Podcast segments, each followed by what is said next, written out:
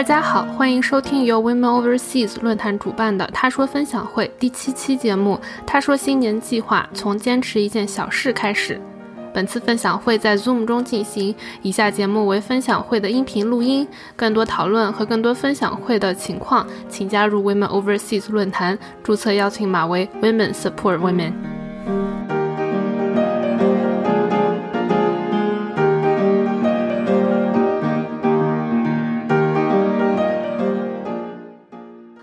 大家好，欢迎大家来到今天第七期分享会。我来简单的介绍一下我们论坛，我们 Women Overseas 论坛。论坛是由几位目前生活在英国和美国的女性发起，希望为女性提供一个私密的、可以自由表达、彼此支持、共同成长的平台。论坛会定期组织分享会，今天是我们的第七期分享会。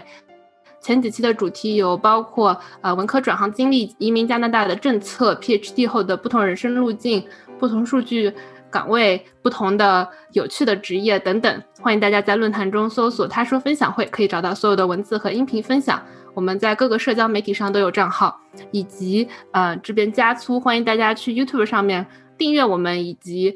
在 YouTube 上面观看我们。这样的话，我们就可以呃开那个 monetization，就可以有比较稳定的收入。我们今天的主题是“他说新年计划”，从坚持一件小事开始。嗯，这个主题的话呢，也是因为现在二零二一年了，相信大家都会有一些不同的新年愿望和新年计划，所以想要请几位朋友来给我们分享他们的一些经历和经验，让我们一起来探讨如何更好的实现我们今年的新年计划。那我们首先请几位朋友来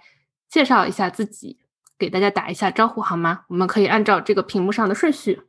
Hello，大家好，我是叉子。现在坐标在华盛顿啊，就非常期待 Biden 的 inauguration，就城市就不用锁起来了。对我今天来分享的是我呃，我到现在目前冥想了一百四十五天，今天刚好是一百四十五天。对，就是这样。好的，谢谢。那我们的豆豉同学，大家好，我是椒盐豆豉，我坐标湾区，然后我分享的是一百天像素化，还有。其实更主要的是，因为其他人都坚持下去了，我只只有我有一个失败的经验，所以我是来作为反例的。好的，谢谢。那我们下一位同学 Albus。Hello，啊，大家好，我是 Elvis 啊，邓布利多，呃，然后我现在在波士顿，呃，今天我我可能跟大家就是其他的不太一样，就是我没有一个特别明确的主题啊，我因为就是。呃，几年前就是进入了少数派这个网页的大坑，然后研究了很多 GTE 方面的东西啊，然后今天就是来跟大家稍微交流一些这方面的东西。好的，谢谢。然后小米同学，大家好，嗯，我是爱新觉罗米，然后我现在在那个北京，然后今天主要跟大家分享我在那个书法绘画嗯方面的一些心得吧。然后，因为也坚持有练了一两一两年了。好的，谢谢。那我们进入正式的分享环节。首先的话，我们先请几位来分享你们嗯坚持了一百天或以上的项嗯计划，包括为什么会有这个想法，然后是怎么开始的，嗯，以及结束后有没有什么感想收获，或者是不是还在继续这样。嗯，那我们请叉子先来介绍一下你是怎么样开始冥想的吧。能能不能让那个椒盐豆豉老师开场？我觉得他说的比较顺，他一开场，我觉得我会好一点。椒盐豆豉同学，你同意吗？好，居然都被点名了，呃，我我开始这个像素化也是挺挺挺突然的，因为去年去年嘛，大家的这个工作生活状态都经历了翻天覆地的变化，然后就有点那种中年危机、人生迷茫的状态。呃，然后呢，我就有一天在跟呃豆瓣儿和长毛向上那个小梁老师在呃聊天，我就说不知道未来想干什么呀。然后那个他就他就甩来了一个他的大牛朋友，叫呃天天许，可能是 designer 界，可能大家会认识。然后他。他的一个好几个呃一百天计划，就是有什么三 D 三 D 的呀，有呃 motion design 之类的。我看了之后就非常受启发。虽然他他一开始在我眼中已经很牛了，可是好像进步也很大的样子。然后我就想，反正现在呃这个疫情期间在家划水比较方便，也没背后没有人盯着，可以自己开始呃借这个期间进行一个学点新东西吧。然后我选像素画是因为，首先我是一个游戏玩家，所以是本来就是从那个像素游戏那年代过来的。然后将来也有想法想要当，可能想要做点独立游戏啊什么的。然后其他的艺术形式可能上呃上手门槛比较高，比如说三 D 啊，或者是那种手绘那种对对艺术技巧要求的特别高。只有那个像素画，就是就是真的是就是傻子也能学，就是拿拿笔点就好，所以门槛比较低。然后呃，现在这个年代很多呃独立游戏或者是那种复古的游戏用像素风格也比较多，所以呃还有它对器材也没有什么要要求，就是拿鼠标跟电脑的话，也没有什么性能要求，所以呃也比比较比较符合我个人审美，所以我就嗯开始。觉得那我那我就就我就花了一天时间决定好吧，那我来做一个一百天像素画呃计划吧，然后就就开始画了，然后就嗯画的过程中觉得呃好像没有那种特别需要坚持努力的感觉，好像也挺挺顺利的就坚坚持下来了。好的，嗯，那你觉得你在计划进行中有什么有没有什么感悟？感悟就是嗯，我觉得要坚持一样东西也。一开始，如果是想要改善自己的执行力，或者是想要学点东西的话，可以目标定的不要那么高，就是选一个可能门槛低一点的，养成这个习惯之后再挑战更更更 challenging 的东西。嗯，像我选的像素画，就是大家都公认门槛比较低，所有那些码农没有任何艺术细胞的码农去去自己自学，好像后来都能做出来点东西。所以我觉得这个选题还是挺重要的。然后后面那个失败例子也也也可以从反面印证这一点，就是。这个没有自知之明，膨胀了之后瞎选的一个一些很难的东西，就比较比较难坚持下来。对，好的，那我们一会儿等大家都分享完了，我们再来嗯跟 豆豉同学特别讨论一下他的失败的经历。嗯，那叉子同学，你觉得现在准备好了吗？好了，谢谢谢谢豆豉同学，谢谢站长。啊，对我开始一百天冥想计划，其实也是看了豆豉同学的啊。一百天的那个帖子，因为在豆瓣上大家都有关注嘛，然后正好当时川老师开始了一百天夸夸群，然后我其实是混在群里面好好一阵好一段时间，我一直没有想好到底要干什么，然后我是啊去年大概六月份的时候，就是抑郁重新发了一波，然后我就觉得嗯，二零二零已经。到我可以应对的极限了，就是我必须要做一些什么事情来提高自己对于啊现实世界的应对方式。正好我一九年年底决定了二零二零年要多冥想，但是我没有一个很具体的说到底要干什么，就是在这样一个契机下开始了一百天冥想计划，然后到现在一百四十五天了。好的，那我们一会儿可以，如果对冥想有兴趣的朋友的话，我们一会儿可以来讨论一下，比如说你是从几分钟开始的呀？嗯，是一些细节的问题，因为我觉得冥想还是，嗯，反正我自己尝试了好多次都没有入门，所以我觉得是一个话题可以讨论。嗯啊，下面 Albus 吗？OK，呃，我因为 因为我没有那么明确计划，我。所以，我我可以说一下，我可能坚持早起有一百多天，我不知道，我没有数过，呃，大概是从去年就是秋天的时候，呃左右开始吧。其实主要是想克服自己赖床的毛病，就是我平常其实醒的就比较早，但是呢，我特别喜欢赖床，因为被窝多暖和啊，是不是？然后再加上手机，我就可以在那儿待很久很久，呃，然后就，但是就觉得。Up to a point 就是有点忍不了了，然后这个契机也比较奇怪，就是当时我正好就是开始实习，然后实习就是有那种公司的培训，就要看那种视频，然后其实大多数都很无聊，但是有一天呢，就看到有一个视频挺有意思的，说就是想做做成一件事情，只有好的 intention 不行，需要有好的 mechanism，然后他就介介绍一下，就是这些 mechanism 有什么，就是好的 mechanism 要有什么要素之类的。然后我就觉得，哎，这个 mechanism 很适合用来改掉坏习惯。然后我就呃试了一下，就是呃，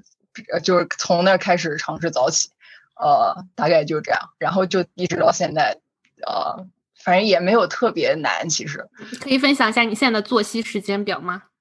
就是今天其实已经就是现在这个时间对我已经有点晚了。平常这个时候我已经在床上了。呃，我一般就是五六点起来，呃，最晚不会超过七点的样子。当然也有偶尔，就是比如说身体不舒服的时候，就是会稍微晚一点，但是大概就是平均应该就是六点左右吧。然后晚上睡觉应该是一般九点钟就上床了，然后看会书，呃，可能十点到十点半的时候睡觉。好的，辛苦你今天在这儿陪我们了。对评评论区里面有很多想要知道这个 mechanism 的，你觉得你可以快速说完，还是一会儿我们作为一个问题来问？哦，我觉得还是一会儿吧，因为这个还挺长的。嗯嗯，好的，那我就记下来了。那最后一位小米同学，嗯，大家好，嗯，我这边我放一下图，就是我一开始学书法的时候，是因为一个契机，就是我去那个西安去玩去旅行，然后当时就在这个西安的，这个应该叫碑林博物馆。然后当时在那个他这个馆里面，就是有很多各种不同的石碑，当时觉得很震撼，因为他那个石碑上面就是密密麻麻的，就是有不同的朝代的书法家，然后不同的风格，然后就觉得看看到那些不同的字体吧，就觉得很美，然后当时就觉得很震撼。后来回家以后，我就开始去自己开始练习。嗯，但后来练了大概有半年吧，觉得就是也没什么进步，就是提升比较慢，所以当时恰巧有一个朋友，就他也在练书法，他是有跟一个嗯北京蛮有名的一个书法家在学，然后他就把那个老师介绍给我，然后我就去跟那个老师去学习，然后这样又学了大概一年。嗯，这个是在碑林博物馆里面的一些文字的一些那个拓片。就会觉得说不同的文字字体都会有不一样的美感，然后这就是到那个老师家里面，就是大概一一个月吧去一次，然后在那边练一下，然后他会指点一下，然后后面就开始从很基础的一些点点画这样练习，一点一点练，嗯，然后后面就是从点画开始练，然后这个是过程中的一些练习稿吧，因为也是恰好去年。嗯，大概有半年吧，也是在家去远程办公，所以就也在这方面花的时间比较多。然后这个是最近的一些嗯练习的一些作品吧。对我这边就是大概这样。嗯，好的，哇，好漂亮呀！嗯，真的好好看。嗯，好的，那谢谢几位同学介绍你们的项目。那我们。先从椒盐豆豉的失败的项目来看看，嗯，大家有没有什么可以值得学习的地方？可以请你来分享一下你的失败经验吗？也不算失败吧，就是一个未完成的项目，算是可以算是一个，嗯，对，就是对大家选选题要开始坚持什么东西一个参考吧。就是我我做完那个一百天像素化之后，就自我膨胀了，觉得嗯，这个呃。从一开始屁都不会到现在，居然可以接到接到商业搞那个呃，就是 commission 了，居然就是然后就自我膨胀了，所以然后加上大家鼓励也比较多，然后我就呃当时计划是有两个计划可以开始学 Blender，就是呃 3D rendering 那个软件，呃另外一个就是 Procreate，因为在 YouTube 上看了很多 Pixel Art 的。呃，教程之后，他就开始给我推荐其他其他的 digital art，然后就推荐了 Procreate。然后这个软件我是一买 iPad，可能几年前就买了，但是至今都没有打开超过三次。然后我就想着，那就就是看那些教程，好像画的也都挺好看，看起来挺简单的，那我就开始学一下吧。然后我就开始了这个一百天 Procreate，然后结果就是发现跟着教程。YouTube 上就那么几个教程，我发现每个开始 Procreate 人画出来画都差不多，就是跟那几个教程来的。然后是跟教程的时候感觉挺好的，可是一画原创就立马立马挂了，就就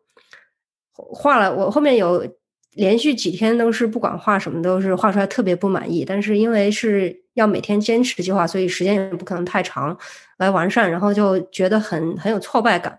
画着画着过几天之后，我就觉得这个东西既没有在呃，帮助我提升自己的技能，也没有给我带来快乐。然后我坚持这个好像没什么意思，就是毕竟它偏偏还是偏向传统艺术，对那个技术的呃要求还是比较高。所以像一百天这种速成的，可能还是有点儿嗯过于 aggressive 了。然后最后就没有坚持下去。嗯，虽然还是学了很多 Procreate 的小技巧，可是后来就觉得这个要坚持一百天下去，我可能要 burn out 了。已经上班已经很 burn out，为什么要自己这个业余爱好还要自己再 burn out 自己？所以就就非常及时的止损了，就就给放弃了。好的，那你会觉得这是一个失败吗？呃，这是一个失败，因为我定的最先开始定的目标是坚持一百天，然后可能坚持二三十天就放弃了，所以觉得蛮失败的。但是，呃，好的一点就是让我更意识到了这个选题和自己兴趣，以及对，嗯，就是自己想要达成什么目标有一个明确认知的，对于这个坚持一件事事下去的重要性。好的，谢谢。那我们请叉子同学来分享一下，你从入门到现在，嗯，冥想是怎么样的一个状态？你是如何选择怎么样冥想的吗？对冥冥想这件事情啊，我觉得跟刚豆豉同学说的有点像。我觉得重要的是选择一个对自己比较。重要的 project 开始，就我本人就本来就对 spirituality 很感兴趣，然后我以前也有接触过冥想，那还是在 Headspace 有很多免费内容的时候，但是我从来没有说每天每天的去冥想，也就是这样一个契机开始了。所以对我来说，我之前也有分享过啊。就第三个问题是有有没有觉得是坚持嘛？我觉得还是坚持的，因为。我自己会给自己做一个 progressive overload，就我从一开始啊 guided，然后做 unguided，但是有背景音乐，然后我现在做的是没 unguided，也没有背景音乐，然后一点点把时间拉长。我一开始啊，我一开始做的是八分钟，可能然后十分钟、十二分钟、十五分钟，一点一点来嘛啊。然后我中途有看相关的一些书，就是从书里去学习一些不同的冥想方式。啊，这个也是我想分享的，就是大家不管做什么 project，都根据自己的啊长处来。我自己就是一个非常不喜欢打卡，也非常没有强迫症的一个人。对我来说，我很需要那个新鲜感，所以看不同的书，去找不同的冥想方式，去找一个自己的 mix and match，对我来说是蛮重要的。好，另外一个坚持，我觉得很重要的是有一个啊最低标准。我当时给自己设了一个最低标准，就是呃非常简单的一个呼吸冥想。我就说，今天哪怕做五分钟，那我也就算今天冥想过了。那很多时候是做完那五分钟之后，你就觉得啊，今天状态出现了，那就继续做下去。所以我觉得有一个很最低标准是一个非常重要的事情。然后还有一个，我觉得可能是比较特殊于冥想的是啊。不要对自己有什么期待，就冥想这件事情，有的时候大家是某一次冥想状态很好，那下一次也想有这样的状态，或者是啊，大家一直自己在走神，就会很气馁。就我我包括我们打卡的群里面也经常一开始大家都会说，哎呀，我今天又走神了。然后我一直会鼓励大家说，走神是件很正常的事情，因为冥想本身就是训练注意力的一个工具。所以，就像我们一开始刚开学习走路一样，不会说我们不摔跤就会走路。所以，就一开始走神真的是非常正常的，就是把一些啊一开始出现的问题都正常化，我觉得是比较比较好的。还有，当然，嗯，外界的机制，就像夸夸群有一个地方，我觉得哦，我今天一定要打个卡，当然这个也是很重要的。然后有一个固定的时间也是非常重要的。嗯，差不多。对，冥想睡着这一点也是啊。呃其实大家很多时候，呃，就我读的一本冥想入门书叫《Bliss More》，他就提到，如果大家一般是缺觉的，一开始冥想真的就很容易睡着，这是个非常正常的现象，就是要把它正常化。等你不缺觉了，你就不会睡着了。对，差不多就是这样。好的，谢谢。嗯，我觉得你刚刚说的都就是有几点，嗯，对我来说特别好。一个是，嗯，设立一个最低标准，因为我觉得有的时候，比如说你就觉得不是很想动，那我今天就是五分钟，我也就站在那甩甩手，我也假装自己今天运动了，就比较容易坚持下去。就是那个 first five minutes，对，嗯，OK，那我们下接下来请 Albert 来分享一下你刚刚提到的呃 mechanism 如何培养各种习惯。这这个你们不用仔细读，我就是。这是我当时就是呃，这这个用这个 mechanism 想，就是给自己培养这个习惯的时候，自己写的东西有很多东西非常中二，请大家忽略，请大家不要提出来。然后这个 mechanism 就是分为这个几块儿，呃，然后第一块就是你想解决这个挑战是什么。然后对于我来说，就是我每天早上其实都已经醒了，但是我还在床上待着，然后觉得特别浪费时间。呃，然后我想要的，然后第二个要想的就是我想要的 output 是什么？啊，就很简单，就是我不想在床上 浪费那么多时间，然后最好能早点起来，然后开始做自己想做的事情。然后第三个呢，就是你想要用的工具，这个东西其实其实我觉得这个是就这个是 mechanism 里面它不会说到特别细的东西，这个东西是你需要你自己想呃想的一些事情，呃，比如说。第一个想法就是你可以用那种奖励，比如说，如果我坚持了四天，我就 treat myself，然后如果坚持了更长，我就买一个更贵的东西之类的，就是这这是一种方法，呃，但是呢，我觉得这个这个只是一种就是辅助机制，然后对于我来说，我觉得就是你要形成一个习惯，最关键的是你要识别出这个习惯的一个痛点，然后想方设法去解决它。然后对于我来说，第一个就是。太冷了，天气太冷，就是不想起。然后这这就很简单，就是我就在边上放一个毯子，呃，然后呃，这个如果早上的话一坐起来就可以披上毯子，就不会特别冷。然后所以这个就会克服，就是因为天气太冷啊，不想起床。然后第二个呢，就是手机，因为感觉一在床上刷起手机，你就不知道时间时间流逝了。然后。这这个地方我采取的方法就是，我床尾有一个琴，然后我就把我的手机放在琴上，嗯，然后我就是用我的 Google Mini 设了一个十五分钟的呃闹钟，呃，然后我然后我规定说我这十五分钟就是我就起来，呃，坐在床上也可以，就无所谓，呃，然后你可以刷手机，但是你必须坐着，但但十五分钟之后呢，你想回去躺也行，就。无所谓，但是这十五分钟你必须坐着，然后你想刷手机，你也得起来去床尾把那个手机拿着，然后你得坐在那儿正襟危坐的刷手机。但是，一般情况呢，这个十五分钟一过去之后，你也不想回去躺着了，然后就哎起了算了吧，就就起了。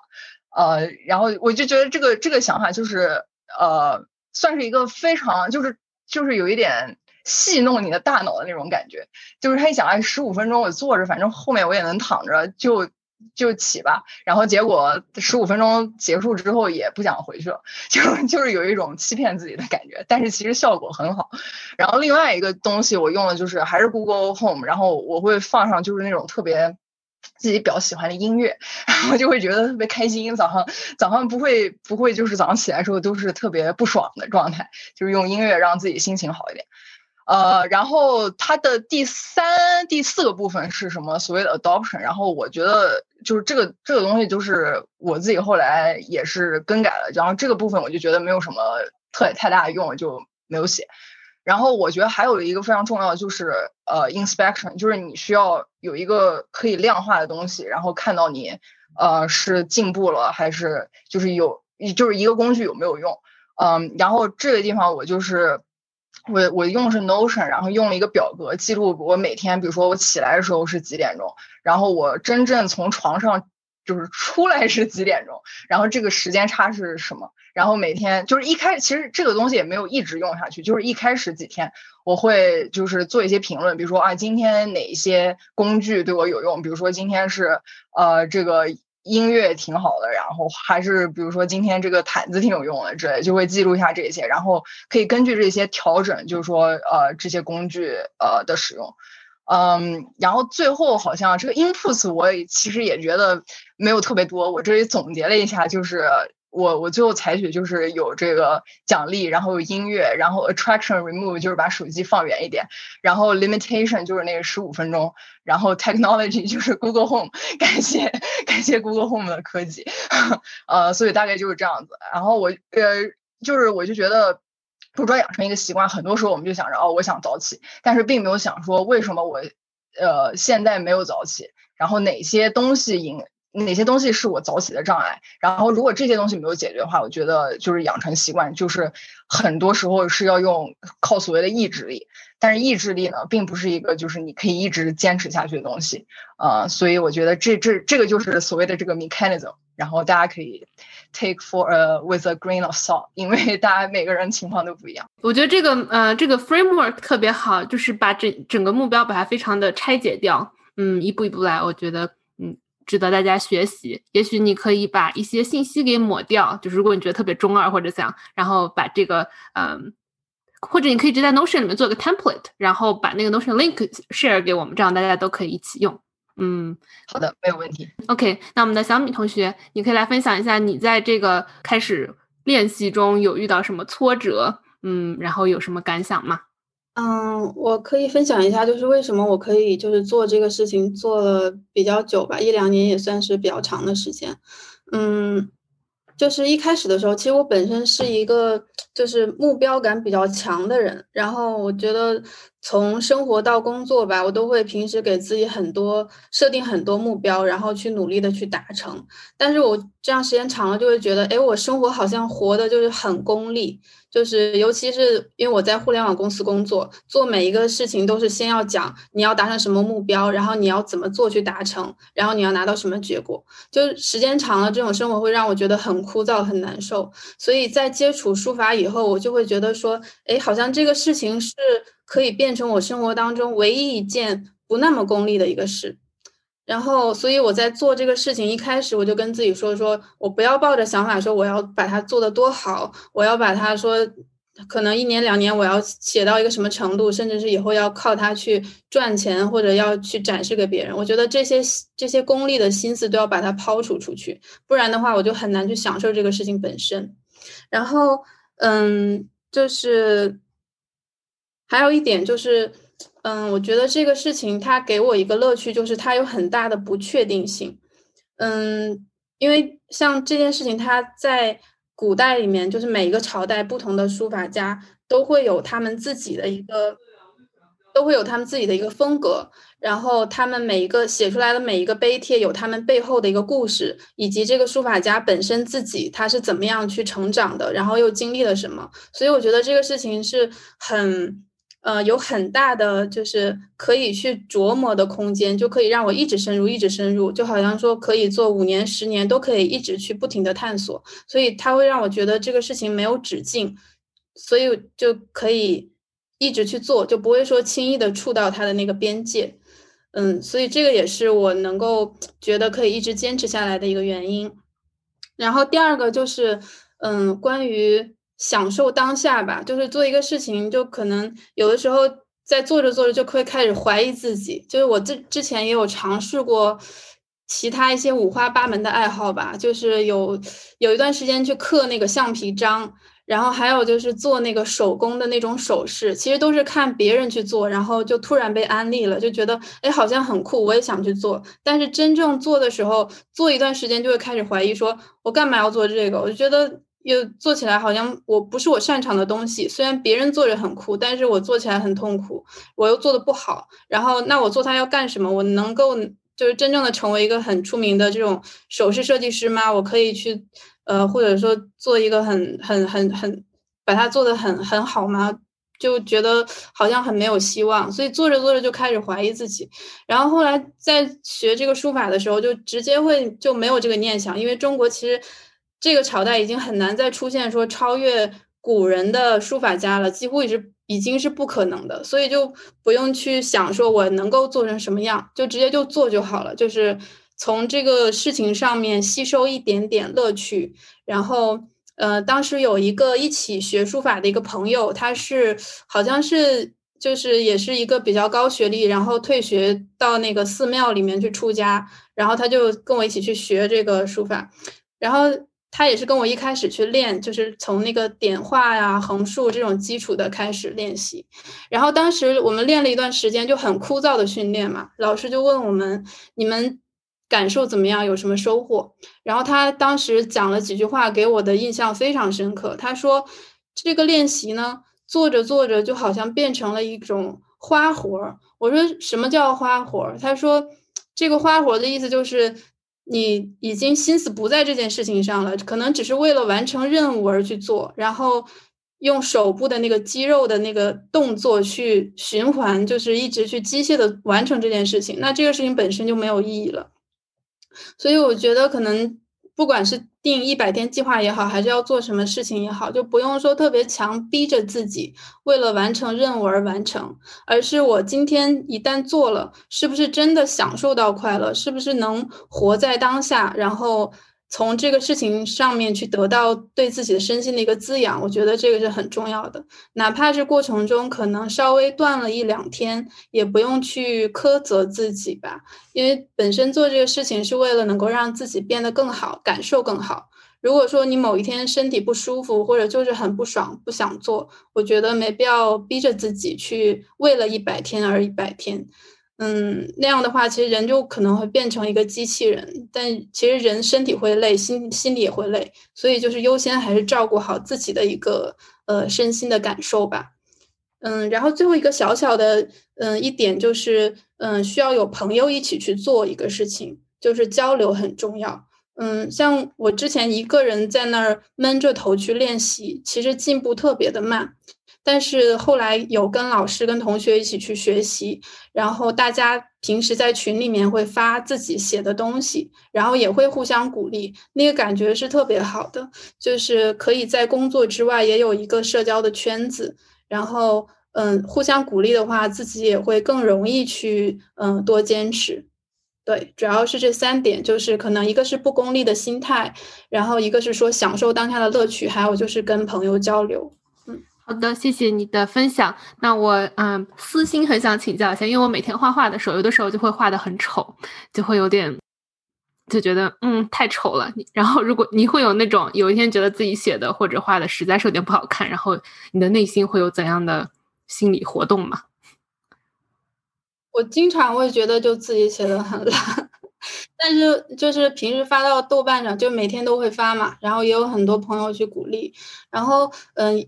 也有问，像我也会问老师这个问题，就是写的丑怎么办？然后老师就是他会告诉你说，嗯，要写好书法，其实最最简单的就是三点，第一个就是方法，你知不知道怎么样能够写好画好？就是这个技法的问题。第二个就是材料跟工具，你能不能运用正确的材料？因为可能写书法跟那个画电子画不太一样，它的笔跟纸都很讲究，就是这个材料有没有用对。第三个就是交给时间，就是量变一定会产生质变的，就只要做就好了，就是一定要相信这件事情。